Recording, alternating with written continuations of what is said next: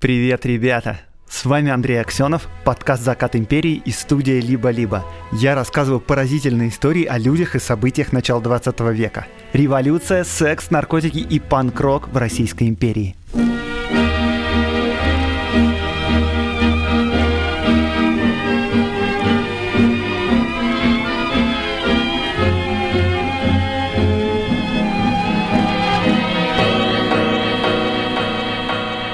Ребята, я объявляю летние лекции. Приходите, пожалуйста. Москва, Санкт-Петербург, Казань, Нижний Новгород. Заходите по ссылке в описании. Покупайте билеты, регистрируйтесь на встречи. Тема лекции.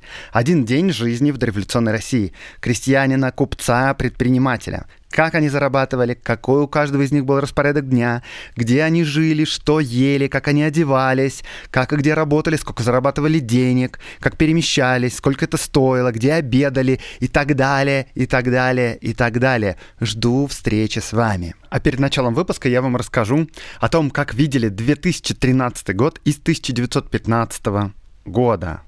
С вами регулярная рубрика «Ретро-футуризм», которую я готовлю совместно с компанией Selectel, с генеральным партнером подкаста.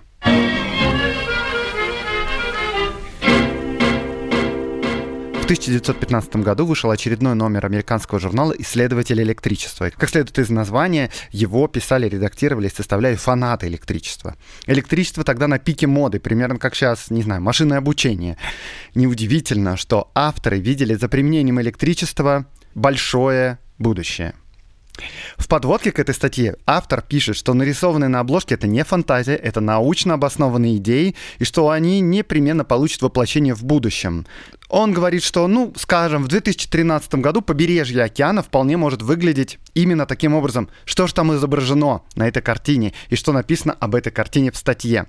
В этой статье описано несколько довольно точно предсказанных технологий. Например, в центре картины расположена огромная электростанция, которая получает электроэнергию от приливных волн. Сейчас такие есть. В Британии, в Канаде, в Южной Корее, в России есть. Так что это предсказание верное. Что еще? Равнину пересекает поезд, но поезд не касается Земли, потому что это поезд на магнитной подушке, Маглев. И такие поезда тоже строились, некоторые ветки были признаны убыточными, но в Китае и Японии такие поезда существуют и сейчас. В 1915 году предсказывали скорость такого поезда в 320 км в час.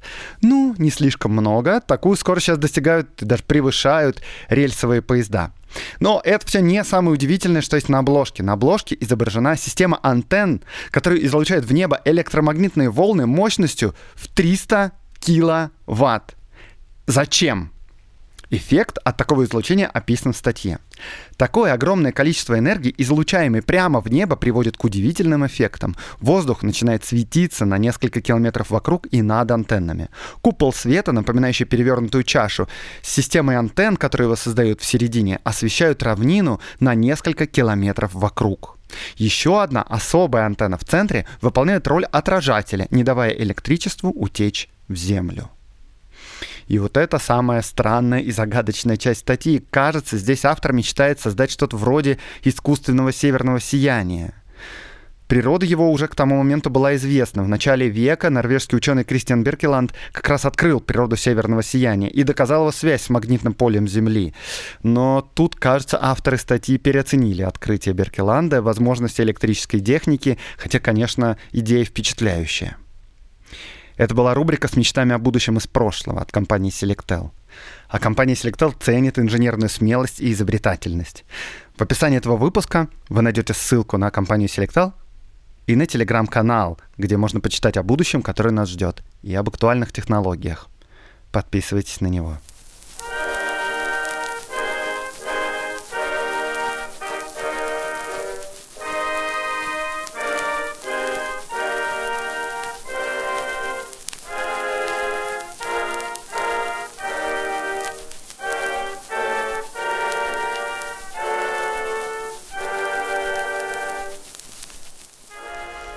Сегодня интересная тема, потому что про националистов черносотенцев, правых монархистов того времени обычно говорят мало. Их образы обычно расплывчатые, навеяны в основном советскими учебниками, что это такие сторонники самодержавия, жесткие антисемиты, устраивали еврейские погромы, а еще это опора трона и вообще старого режима, верные помощники душителя свобод Столыпина в Государственной Думе. Ну и вообще сам царь благосклонно принимал делегации этих движений, получал в дар значки этих движений, некоторыми это интерпретировалось как вступление императора в эти организации. Ну, короче, о чем еще тут можно говорить? Ну и при этом перед глазами сразу возникают понятные образы, да, мы же говорим про националистов, провоков, антисемитов, и как-то возникают ассоциации с аналогичными партиями в Германии и в Италии, которые появились попозже. Такие подтянутые чернорубашечники с четкой иерархией, с безусловным подчинением лидеру, в едином порыве вскидывающие руки в римском салюте. Э, а что, не так разве? Да, вообще не так, даже совсем не похоже.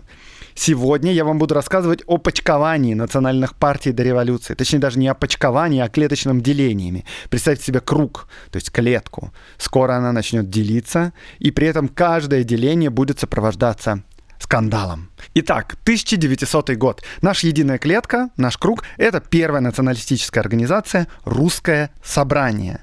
А в начале 20 века что-то уже в империи неладно. Носятся в воздухе какие-то призраки. Если не коммунизма, то как минимум демократии. Какие-то социалисты там и здесь баламутят, какие-то студенты ходят на демонстрации, какие-то либералы в своих кружках обсуждают, что пора вводить конституцию, парламент, что-то, короче, нехорошо. На этом фоне Никаких организаций, которые бы защищали православие, царя, русский народ, что-то вот их не видно. И вот, значит, собрались разные уважаемые мужи и решили создать стройную организацию и дали ей имя — Русское собрание. Эта организация не была создана сверху, это реальная инициатива реальных людей, но все же это выглядит со стороны так немножко, как будто бы бумеры обнаружили, что весь ТикТок заполнен роликами за Навального, и они такие, о, давайте тоже заведем модный ТикТок и будем туда писать ролики за царя. Hello, fellow kids.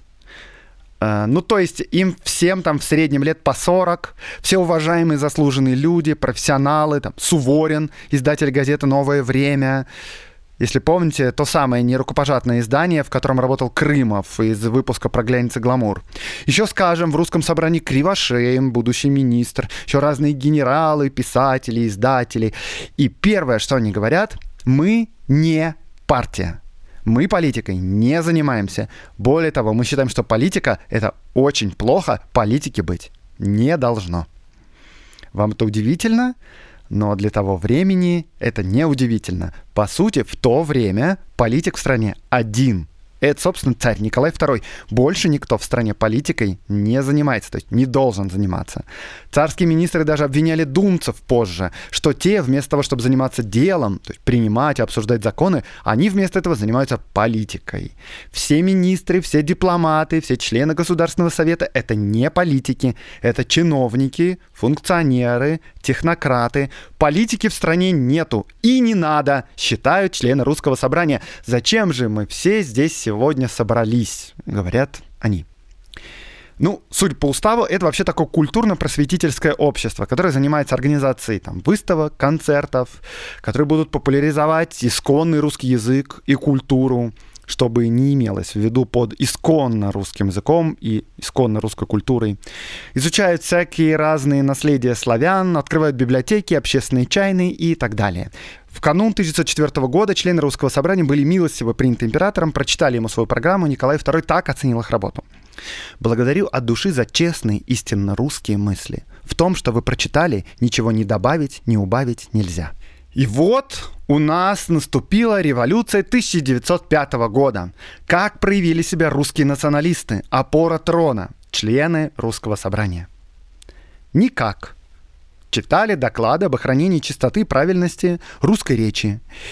Ничего не организовывали, никуда не ходили, народ на улице не выводили, не защищали царя. При этом у самих членов русского собрания невероятно пригорело после опубликования манифеста 17 октября.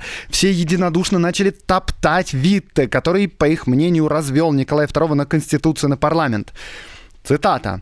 «Происки международных врагов законности и порядка, сплотившихся в еврейско-масонский всемирный заговор, ведут отчаянную борьбу в лице нашей Родины с христианством, просвещением и культурой. Во главе русского правительства поставлен человек, которому никто в мире не доверяет, которого вся Россия презирает и ненавидит, которого каждый шаг встречается всенародным негодованием, которого убийственное бездействие влечет нашу Родину в бездну погибели».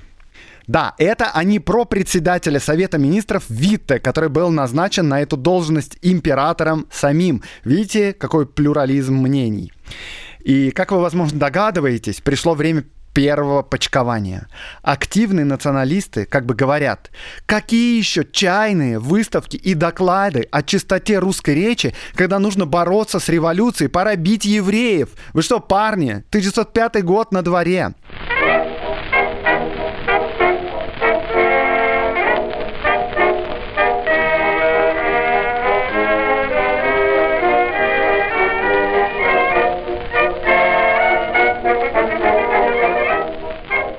Вот самые активные члены русского собрания приступили к созданию новой организации, которую они назвали «Союз русского народа».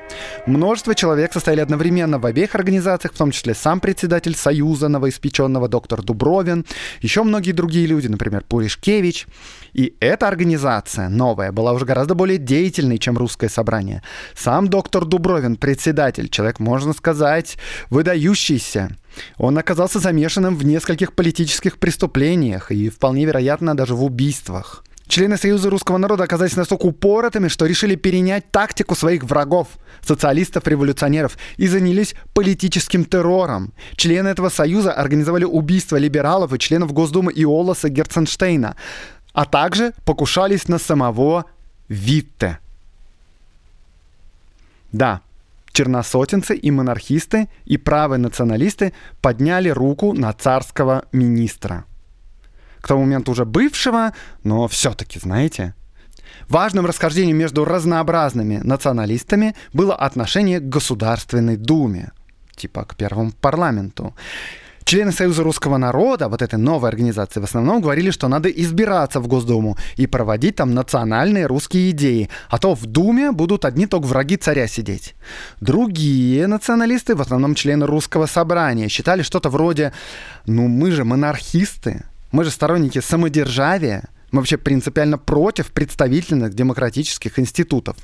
Мы не можем быть сторонниками самодержавия и одновременно с этим сидеть в парламенте. Это же нонсенс. В итоге все решили действовать сообразно своим личным предпочтениям. В Госдуму тогда избирались не по партийным спискам, голосовали напрямую за кандидатов, ну, то есть даже не так, голосовали за выборщиков, которые тоже голосовали за выборщиков, которые уже выбирали депутатов. Это не важно, поговорим о выборах в другой раз. Важно вот что что националисты внимательно посмотрели на избирательное законодательство и поняли, что, пожалуй, избраться у них шансов что-то маловато. Поддержки среди избирателей что-то особо не видать. В связи с этим один из националистов по фамилии Никольский это, кстати, именно его я цитировал чуть выше. Это именно он вот эти огненные слова про Витта говорил. И вот этот Никольский предложил неожиданную тактику. Он говорит, надо призвать всех нас, правых националистов, голосовать за левых. Тогда Дума будет неработоспособной, она будет скандальной, и ее быстро распустят. Другие люди, например, Пулишкевич, решили на выбор пойти.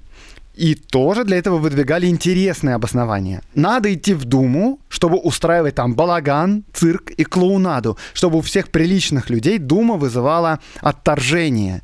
И надо сказать, что Пуришкевич таки избрался депутатом во Вторую Думу и задачу свою самоотверженно исполнял.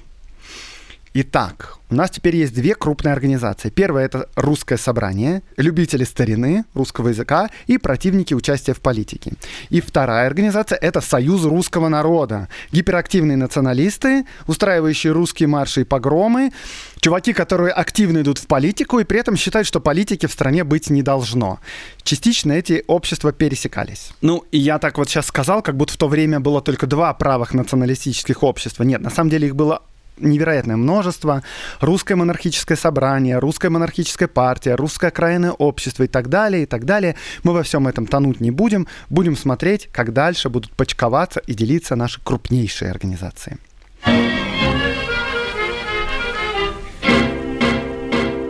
У моего подкаста есть партнер – Партнер подкаста – банк для предпринимателей и предприятий «Точка». «Точка» помогает со всем, что важно бизнесу – с бухгалтерией, с зарплатой, с валютным контролем, с тендерами и с госзакупками. «Точка» отменила комиссии за платежки индивидуальным предпринимателям и юридическим лицам. Все переводы и поступления бесплатны. Ведите бизнес и не переплачивайте. А для покупок используйте бизнес-карту с кэшбэком до 5%. Подробности по ссылке в описании этого выпуска.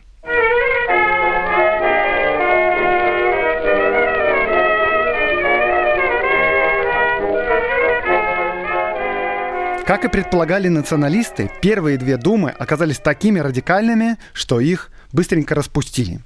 После этих двух экспериментов премьером стал Столыпин. Он не гнушался жестких мер для подавления революции. В частности, он изменил избирательное законодательство. Это было, кстати, противозаконно. Но в результате у правых монархистов появилось гораздо больше шансов пройти в Думу. И Союз русского народа, который больше всего походил на партию, активно участвовал в новых выборах – то есть в выборах в третью Государственную Думу. Столыпин рассчитывал получить в этой Думе управляемое большинство. В некотором смысле ему это удалось, хотя и ни одна партия не набрала больше 50%.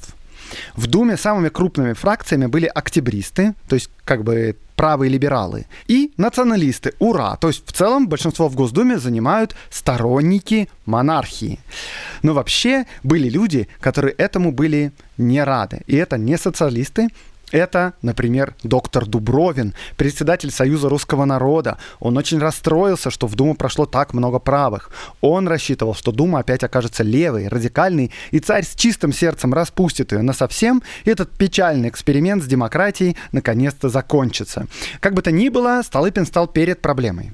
Чтобы проводить реформы, нужно большинство в Думе. Ни у одной партии нету больше 50%, нужно создавать блоки. Очевидный вариант — это блок правых либералов, октябристов и националистов. И неожиданно для Столыпина упрямятся как раз стали националисты, монархисты, как бы опора трона. Вот эти деятели Союза русского народа на отрез отказывались идти в коалицию с либералами, даже с самыми правыми либералами. Либералы, партия 17 октября, как следует из названия, приветствовали первую русскую конституцию, манифест 17 октября. А эта конституция просто выбешивала националистов. Они ее, в общем-то, даже не считали конституцией. Ну и сейчас ее многие не считают конституцией, но мы в этот непростой терминологический спор, конечно, не полезем. В общем, вот как обращался националист Борг к октябристам. Поймите, наконец, что в России возможны только две партии – красная и черная, революционеры-грабители и монархисты-патриоты. Поймите это и присоединитесь к нам, порвав с революционерами, какими бы масками они бы ни прикрывались.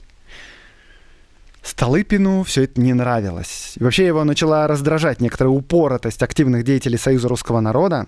Ему хотелось проводить реформы. Ему хотелось иметь адекватный парламент, с которым можно работать. Националисты со своей стороны быстро охладели к премьеру. Премьер у нас заигрывает с либералами, алло. Они принялись его критиковать, и с течением времени они его критиковали все больше и больше, и стали говорить, что он слишком много власти прибрал к рукам, затмевает самого царя. У нас, видите, националисты раскачивают лодку. Вот что, например, говорил депутат Государственной Думы, член Союза русского народа, монархист и националист Марков II про доктора Дубровина, председателя Союза русского народа, монархиста и националиста. Цитата. Если, по примеру доктора Дубровина, каждый раз, когда нам покажется, что тот или иной из поставленных самим царем министров действует неправильно или даже во вред народу, мы будем всенародно издеваться, позорить и шельмовать такое лицо, то где же будет разница между членом Союза русского народа доктором Дубровиным и членом партии социалистов-революционеров? Хороший вопрос. Короче, в итоге в Думе усилиями Столыпина все-таки э, образовалось большинство – Националисты были расколоты на две группы. На группу упоротых, которые остались в оппозиции к правительству, и на группу умеренных, которые вступили в блок с либералами. И так у России появилось более-менее устойчивое парламентское большинство. Дума начала работать. Работала хорошо. Как вы понимаете, в Союзе русского народа пришло время для очередного почкования – В это непростое время пламенный депутат, ролевая модель Жириновского, политический акционист Пуришкевич начал прибирать к своим рукам все больше и больше власти в Союзе русского народа. Пуришкевич занимался практически всей организационной работой. Он связывался с местными отделениями, он рассылал корреспонденцию, контролировал издательскую деятельность Союза. К 1907 году он уже вел себя как прямо руководитель Союза. Он уже рассылает указания и требования за своей подписью, не совещаясь вообще с председателем, с доктором Дубровиным. В ответ на это Дубровин предпринял неожиданную атаку. На Всероссийском съезде Союза русского народа он продвинул специальное постановление о том, что без его подписи ни одно указание не принимается к исполнению. Пуришкевич, который в это время, видимо, уже спал и виделся председателем Союза, терпеть этого не стал. Он потерял все свои возможности внутри этого Союза, и поэтому он отделился, увел за собой людей и организовал собственную партию. То есть, простите, не партию, не партию, общество, националисты же против партии. Это общество называется Русский народный союз имени Михаила Архангела. Слушайте, названия вот эти все похожие, э, вы будете в них путаться, но вы войдите в положение националистов. Им же приходится обязательно использовать слово национальный или народный. Конечно, использовать слово русский, слово партии использовать нельзя, и поэтому все эти названия похожи одно на другое. Короче, вслед за Пуришкевичем в новую организацию ушло много людей. И причем за ним ушли наиболее деятельные и образованные участники – Союз русского народа во главе с доктором Дубровиным, он остался массовой организацией, но она состояла по большей части из простых людей. Из крестьян, из рабочих, из конторщиков и так далее. А вот Союз Михаила Архангела — это как бы такая более образованная часть. Э, кстати говоря, если вас это удивило, то да, вопреки советскому нарративу в Союз русского народа вступало огромное количество крестьян и рабочих. Бывало даже, что хозяева предприятий, фабрик и заводов препятствовали появлению на заводе отделений Союза русского народа. И, кстати, еще что интересно, особенно сильными и многочисленными отделения были в Украине, в Беларуси и в Молдове, в отличие от Центральной России. И тут, конечно, это происходило больше всего из-за того, что активно работала антиеврейская пропаганда. В Центральной России евреев особо не было, а в Западной Украине и Беларуси полно. Кстати, тут еще вот, если у вас возникает вопрос, что такого сделали евреи, чтобы стать врагами русского народа, ну, то есть с точки зрения правых националистов, то это вопрос абсолютно пустой. Логичного ответа на него нет. И это исключительно иррациональное чувство неприятия к чужакам. Евреи очень плохие, очень плохие просто потому, что вот так вот. Доктор Дубровин например, так ставил вообще задачу всей своей организации Союза русского народа. Надо, цитата, изгнать из России жидов, как наших главных врагов, главных виновников русской революции и всех несчастий, постигших Россию в последние годы. Хорошо-то как, да? Когда есть четко обозначенный враг и простой рецепт спасения России.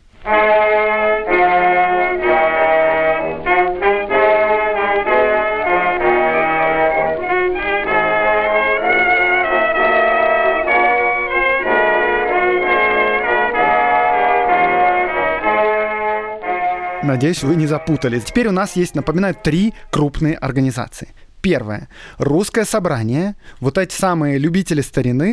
Второе. Союз русского народа массовая организация с крестьянами, рабочими во главе с яростным антисемитом доктором Дубровиным. И теперь еще третье. Это союз Михаила Архангела во главе с неутомимым Пуришкевичем. Вот эти последние — это активные политики и, я бы сказал, даже инфлюенсеры, потому что в медийном плане, конечно, выигрывали активные политики, а не рабочие, знаете, да, и не любители шершавой старины.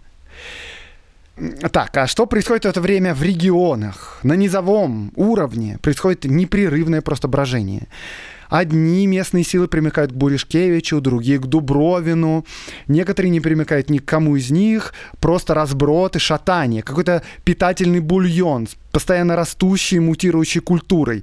Плодятся местные организации. Кто-то объединяется, кто-то разделяется, кто-то пишет гневные письма в адрес Пуришкевича, потому что он, значит, сепаратист. Кто-то пишет гневные письма в адрес Дубровина, потому что он слишком упорот. Все ищут врагов, которые устроили раскол в национальном движении. Ну, впрочем, долго врагов искать не надо. Очевидно же, что это жидовские происки. Ну, кому еще может быть это выгодно?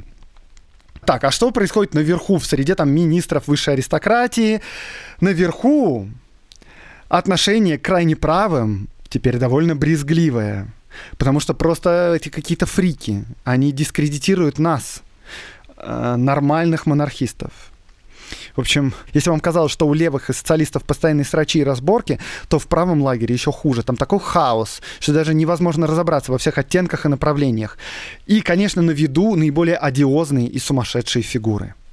Итак, хорошо. Где нам предстоит наблюдать очередное почкование. Конечно, в Союзе русского народа доктора Дубровина. Дубровин все-таки был наиболее упорот, поэтому именно его организацию ждал очередной раскол. Внутри его общества назревает конфликт новый между лидером, доктором Дубровиным, и еще одним одиозным депутатом Государственной Думы Марковым II. Но все-таки этот Марков II менее одиозен, чем Дубровин. Марков II замечательная фигура. Э, во-первых, почему он второй? Ну, потому что в Думе уже был один Николай Марков, либерал. Чтобы их не путать, наш Марков стал Марковым вторым. И над этим, кстати, иронизировали, потому что этих двух Марковых на самом деле никто не путал. У них были разные отчества, обращались к ним, естественно, по имени-отчеству. Собственно, Марковым вторым больше всего, кажется, нравилось называться самому Маркову. Типа вот есть Петр Первый, а есть Марков второй. Вот вам портрет этого Маркова второго со слов философа Ильина.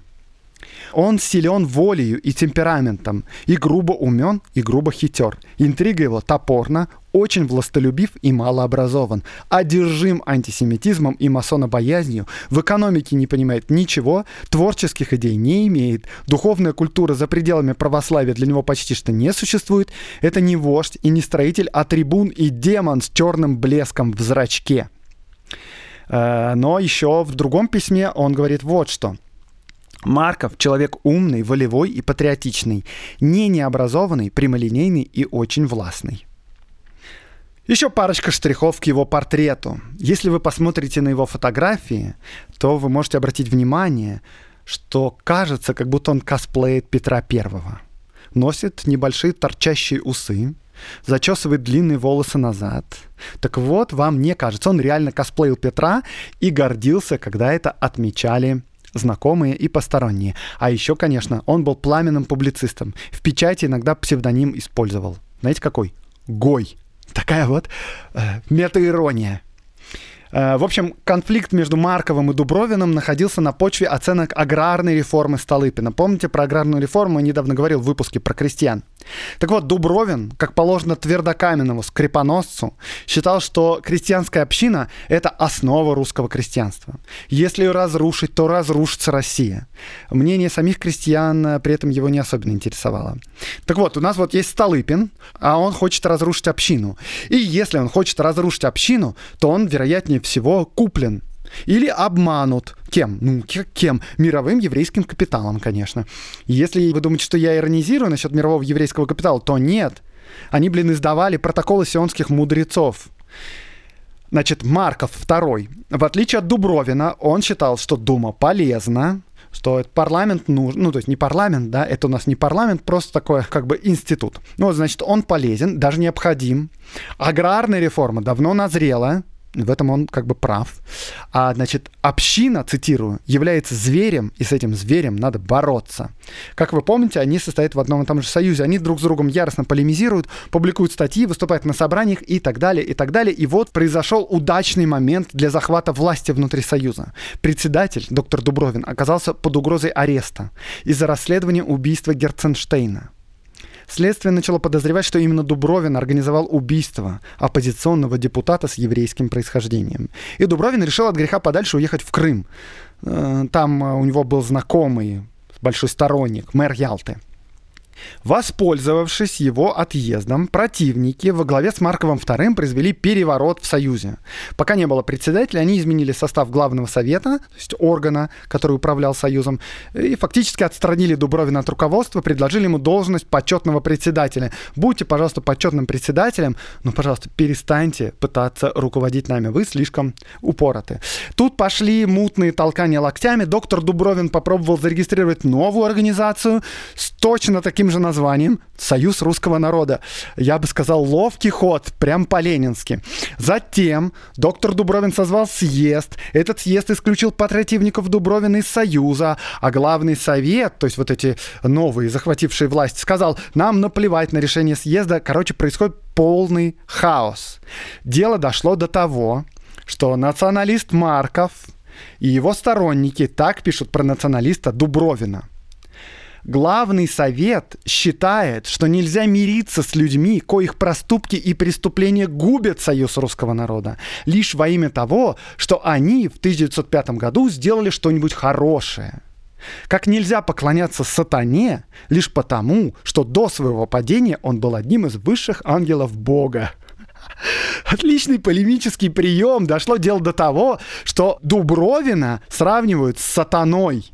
Это, наверное, еще потому, что тогда Гитлера не было. А то бы сравнили, конечно, с Гитлером. А, кстати, впрочем, наверное, самому Дубровину такое сравнение понравилось бы. Короче, вся эта возня закончилась тем, что союз русского народа разделился на две половинки, как одноклеточные, типа старый союз русского народа во главе с Марковым и на всероссийский Дубровинский союз русского народа.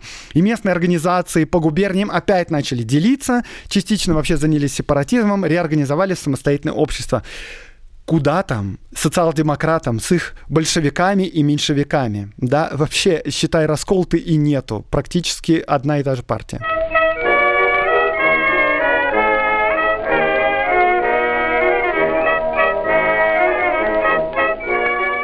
Мне кажется, что тут вы в конец запутались, история вам начала наскучивать, поэтому у меня припасен интересный факт про все эти расколы. Деньги, заговор и дуэли – Значит, в разгар борьбы за власть над Союзом русского народа между вот этим Марковым II и доктором Дубровиным в 1911 году происходил вечер. Э, вечер русского собрания. А, помните, это русское собрание, это вот самое первое общество, вот эти любители старины, противники политики. В общем, на этом вечере выступает один националист. Член Союза русского народа, сторонник доктора Дубровина по фамилии Никольский. Э, это тот самый, который предлагал голосовать за левых, тот самый, который ругал Витте. Доклад его назывался «Четвертый курс политики и наши убеждения». И в этом докладе он коснулся, я цитирую, темных денег, которые вроде как получал Марков непосредственно на раскол Союза русского народа. То есть это Марков не сам расколол националистов, а ему за это заплатили. Что произошло дальше, пишет газета «Копейка». Во время доклада Никольского о новом курсе в политике и убеждениях правых, когда докладчик говорил о темных деньгах, граф Коновницын произнес по адресу оратора «Это ложь! Он врет! Поднялся шум, и господин Никольский попросил председателя устроить перерыв, чтобы после него докончить доклад. Однако во время перерыва господину Никольскому подошел член Государственной Думы Марков II, крайний правый, и сказал ему, так мог говорить только провокатор или... Но докончить фразу не мог, так как господин Никольский нанес ему сильный удар по лицу. Марков не остался в долгу и ударил господина Никольского также в лицо. Окружавшие их обоих правые хотели заступиться, каждый за своего единомышленника, но все-таки дальнейшая драка была предотвращена прекращена. Вскоре присутствующие разошлись, и доклад Никольского не был докончен. Никольский прислал депутата Маркова вызов на дуэль. Последний, как передает вызов, принял, избрав своими секундантами депутатов Пуришкевича и Замысловского. Члены русского собрания крайне взволнованы скандалом, происшедшим в стенах клуба. Говоря о темных деньгах, Никольский намекал на пользование новым советом деньгами из загадочного источника. Ну, что касается дуэли. Дуэль в результате не состоялась, потому что Марков вызов все-таки не принял. Он сказал, что вполне удовлетворен тем, что дал в глаз Никольскому. А вот деньги в этой истории действительно присутствовали. Конечно, среди сторонников Дубровина пошли слухи, что это 9 еврейских фабрикантов, выданные на развал партии. Ну а чьи же еще, действительно, да? На самом деле, это были деньги из секретных фондов Министерства внутренних дел. И были они выделены по прямому указанию Столыпина. Столыпин, как вы помните, был крайне утомлен деятельностью Дубровина, который ни во что не ставил правительство, вставлял палки в колеса, истерил и выступал против аграрной реформы. Столыпин при всех его административных и политических талантах ну, без шуток, это великий премьер-министр, может быть, э, вообще самый лучший за всю историю России. Вот Столыпин, в частности, все-таки позволял себе поступки малоэтичные. И он действительно начал использовать деньги подкармливая лояльные организации, или даже не организации, а просто людей, которые боролись с его врагами. Решая вот текущие тактические политические задачи, Столыпин на самом деле запустил вирус в политическую систему России. Потому что до самого 1917 года за эти вот темные государственные деньги боролись самые разные люди без особенных принципов. Они продавали правительству свою лояльность за наличные. Но при этом, один раз подсев на государственное финансирование, эти все вот люди, союзы, общества и организации стали похожи на алкоголиков, которые получают калории непосредственно из спирта. И когда в 1917 году этот государственный спирт кончился, то выяснилось, что кроме демонстративной лояльности у них ничего нету. Ни ресурсов, ни сторонников, ни сил, ни влияния на общество. И все это лояльное массовое большинство, все эти газеты с огромными тиражами оказались чистейшей фикцией, которые не способны существовать в условиях живой политической борьбы и конкуренции. Э, так вот, как выяснилось, государственные деньги присутствовали в этой истории почти с самого начала. До того, как поссорились доктор Дубровин и Марков II, помните, наш Пуришкевич отпочковался и создал свой союз Михаила Архангела. Так вот, что по этому поводу вспоминала хозяйка салона генеральша Богданович – Приходил Пуришкевич, он организует новый союз. Этот союз будет называться затем Русским народным союзом имени Михаила Архангела и официально будет утвержден в марте 1908 года. Он сказал, что получит на это 10 тысяч рублей. Так, да, кстати, что это за секретные фонды? Министерства внутренних дел. Ну вот, у нас есть бюджет, у нас есть доля бюджета на нужды Министерства внутренних дел. Министерство внутренних дел это не просто Министерство полиции. Это реально министерство, которое занимается всеми внутренними делами. Через него там назначают губернаторов, градоначальников, организуют больницы, выборы там, и так далее. И полиция, конечно, тоже входит в подчинение МВД. Так вот, у министерства была небольшая непрозрачная часть бюджета, ну типа на секретные операции в интересах государства. И вот выяснилось, что интересы государства требовали подкупа части националистов и монархистов для того, чтобы бороться друг с другом. Вообще в последующих потом, после революционных воспоминаниях крайних националистов, общий нарратив был такой. Столыпин вообще хотел разрушить общее национальное движение. И с этой целью он разделял и властвовал да, по известной формуле. Но вообще это кажется сомнительным. Э, потому что разрушить национальное движение можно было очень просто. Нужно просто было переставать давать деньги им вообще всем. А деньги, как выяснилось позже, получали все, действительно. И русское собрание, и упоротый доктор Дубровин, и Пуришкевич, и Марков. Все в разное время, в разных количествах. И нам сейчас сложно вообще представить, что Столыпин, царский министр, в промежутке между двумя революциями подкупал одних националистов ради того, чтобы бороться с другими националистами. Все-таки, да, общее представление такое. Националистам давали деньги, чтобы они могли изображать активную деятельность. Типа, что у них много ресурсов и сторонников. Такой точки зрения придерживались все, естественно, дореволюционные либералы и социалисты, и поэтому как бы после этого в Советском Союзе такая точка зрения и оставалась. Вот что, например, писала Ариадна Тыркова, комментируя обвинение Маркова в получении средств от царского правительства. Что же из этого? Для него это было естественно. Он всем нутром был готов поддержать самодержавие, готов всеми силами его защищать. Для него драться против оппозиции было такой же потребностью, как для оппозиции бороться против самодержавия. Если Марков и получал субсидии, то он мог их брать, не торгуя своей совестью совестью и своими убеждениями. Либералы не замечали, что задача Маркова была не просто бороться против оппозиции, его задача была бороться против крайне правых. Еще важной задачей Столыпина было дискредитировать крайне правых националистов перед царем, потому что националисты чрезвычайно надоедали Столыпину, потому что писали царю, говоря, какой Столыпин плохой, какие его реформы ужасные. И Столыпин договорился с начальником Петербургского охранного отделения Герасимовым, а, опять наш старый знакомый, если помните, тот самый, который лучший друг Азова. Э, и вот, и попросил его собрать материалы, которые показали бы просто никчемность э, некоторых правых организаций. И царь на эти бумаги отреагировал положительно. И в результате отношения между царем и Союзом русского народа испортились. Прошли быстро те времена, когда царь принимал националистов и одобрял их деятельность. Вот во время Первой мировой войны, например, он вообще ни разу не принимал ни одной делегации правых. То есть, чуваки, вы настолько упороты, что даже царь хочет от вас дистанцироваться, при том, что он не дистанцировался от Распутина. Чуваки, вы более токсичны, чем Распутин даже. Ну, не все, конечно, да. Я говорю, это не про всех черносотенцев, не про всех националистов. В Думе было большинство монархистов и правых националистов. Они поддерживали правительство. Я сегодня рассказываю как бы про наиболее упоротых. Так вот, назад к деньгам. В результате всего этого наиболее как бы демонстративно лояльным властям стал именно Марков II, потому что Пуришкевич иногда все-таки позволял себе самостоятельность. И вот финансирование Маркова II и его организации продолжалось до самой революции.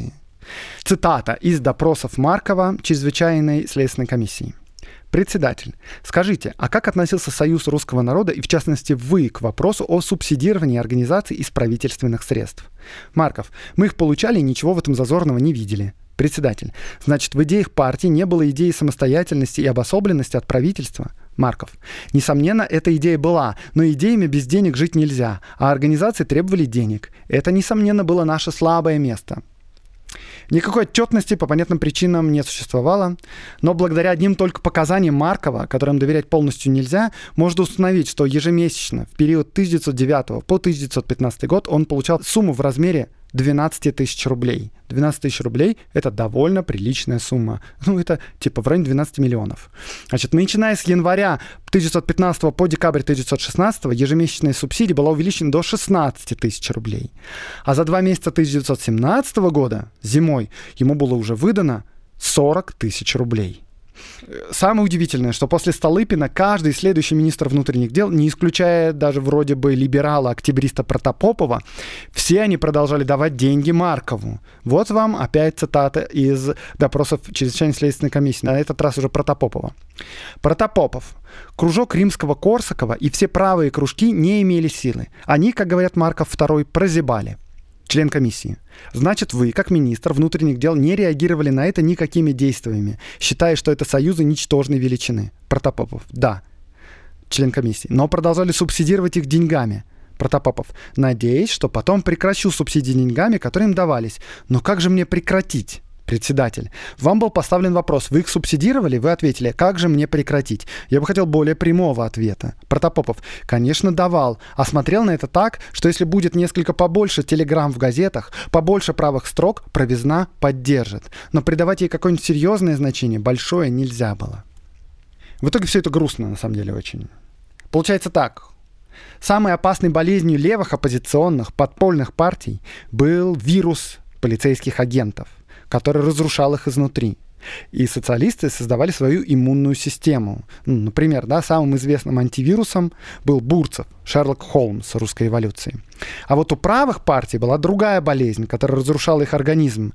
Это присады на правительственные деньги, которые как наркотики давали временное облегчение и иллюзию силы, а на самом деле полностью перестроили систему, поставив ее в зависимость от внешних инъекций. И когда инъекции кончились, организм полностью потух – Сразу после февральской революции от правых партий, от черной сотни, от монархистов не было слышно ни звука, ни вздоха, как будто их и не было никогда.